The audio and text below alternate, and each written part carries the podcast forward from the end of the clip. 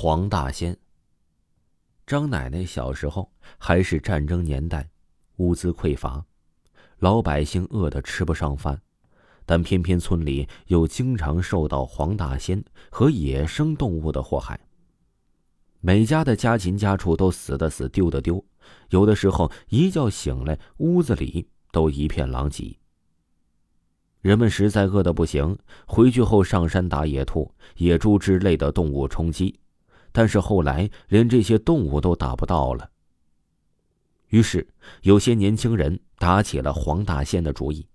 有一位姓王的年轻人下的套子里捡到一只被套昏的黄大仙。老一辈的人再三嘱咐，千万不弄吃黄大仙、蛇、狐狸这样。邪性的动物，但是，一家老小每天饿得两眼发昏，也不能这么等死啊！更何况这黄大仙成天闹得每家每户鸡犬不宁，把他吃了也算是为村里做贡献。尽管回家的路上，小王总觉得浑身不对劲儿，到家后，他背着村民偷偷的把黄大仙的皮剥下来，骗家人说是野兔肉。家人们或许是饿极了，或许是装糊涂，就把肉吃了，谁也没有再提这个事儿。第二天，小王拿着皮子上镇子上去换钱，走一路都感觉到有人跟在他身后一样，惹得他连连回头，却又什么都看不到。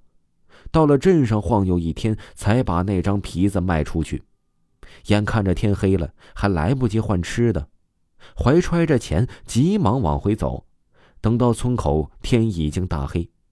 小王隐约看见自己家门口前有个人，他心里咯噔一下，放慢脚步往前走几步，看那个人好像还是个小孩子。小王放下心来，只是纳闷谁家孩子这个时候还在外面呢？他一边好奇，一边往家门口走。越是离得近，他越是发现这个小孩一直直直的站着，对着月亮，不知道在看什么。小王想提醒他，天太晚了会有野兽，却张不开嘴，只是满腹狐疑的走上前，到了孩子身后。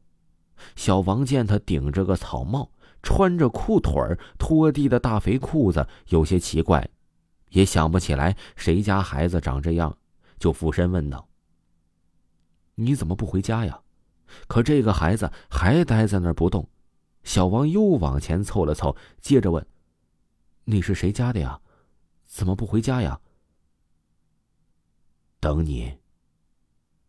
一个低沉的声音在小王耳边响起，吓得小王咻的一下回头，却没看到任何人。他慌忙的回过身来，见这个孩子还在直挺挺的立在眼前，伸手刚想拍拍他的肩膀。谁知道这个孩子扭过来看看他，小王一下子懵了。这孩子怎么撅着个嘴？为什么他脸上全是毛啊？他突然啊的一声发出一声惨叫，看清楚了，这是一个穿着人衣服的黄大仙呢。此时，小王听到身边有个声音在说了：“你吃了我的孩子，还不给他安葬？要不……”你替他埋了吧。随后他就什么都不知道了。李奶奶回忆，村里的人们听见惨叫后跑出门，看见小王翻着白眼在路上抽搐，嘴里吐着白沫。他身边还有一堆衣服和几个铜钱铜板，大家是七手八脚的把他抬回家。才发现小王的奶奶和爸爸妈妈都发着高烧，要么昏迷不醒，要么嘴里说胡话。村里人见到这家人这样，猜着是不是中邪了，急忙帮他们找个明白人看看。明白人来了之后，说了一句“中邪了，中邪了”，就灰溜溜的跑了。那天晚上，突然响起夜猫子的笑声，每家的围墙上都落了不知道几只猫头鹰，嗷嗷嗷的笑了一个晚上，直到天亮才消停。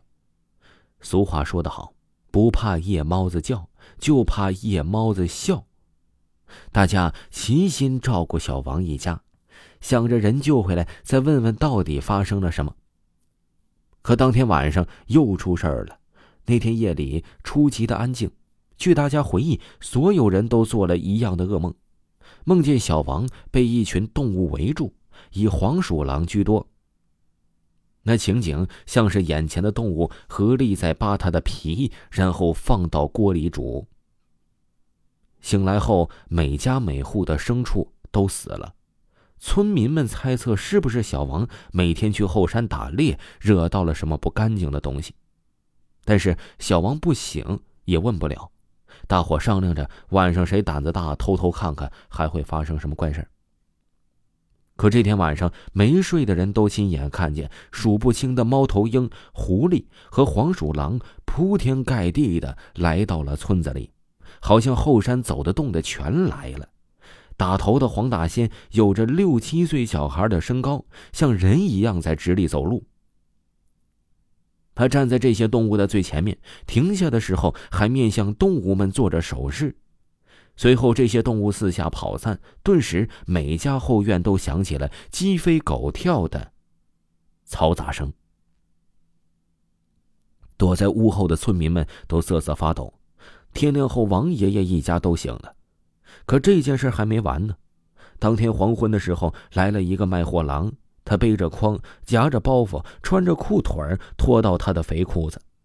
当他绕到王爷爷家门口的时候，有人看见他了，告诉他村里出事儿了，没人会买他的东西。不一会儿，有人惊呼道：“他的东西掉了！”说着，村民捡起地上的一件皮毛，走进屋里给大家看。却听见“嗷”的一声，小王瞪大眼，张大嘴，看着村民手里那件毛皮，倒不上来气儿。晚上，村民们谁也不敢睡了，大家都好奇又害怕的守在自家窗户外，想看看晚上还能看到什么，却发现王爷爷拿着块不一样的东西往后山走。直到天亮，小王也没回来，那块皮子也找不见了。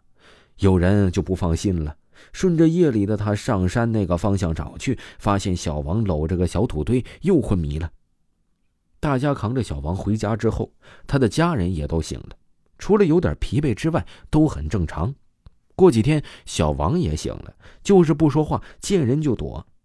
几天后，小王才告诉大家，那天卖货郎留下的皮子就是他卖出去的那件。听众朋友。本集播讲完毕，感谢您的收听。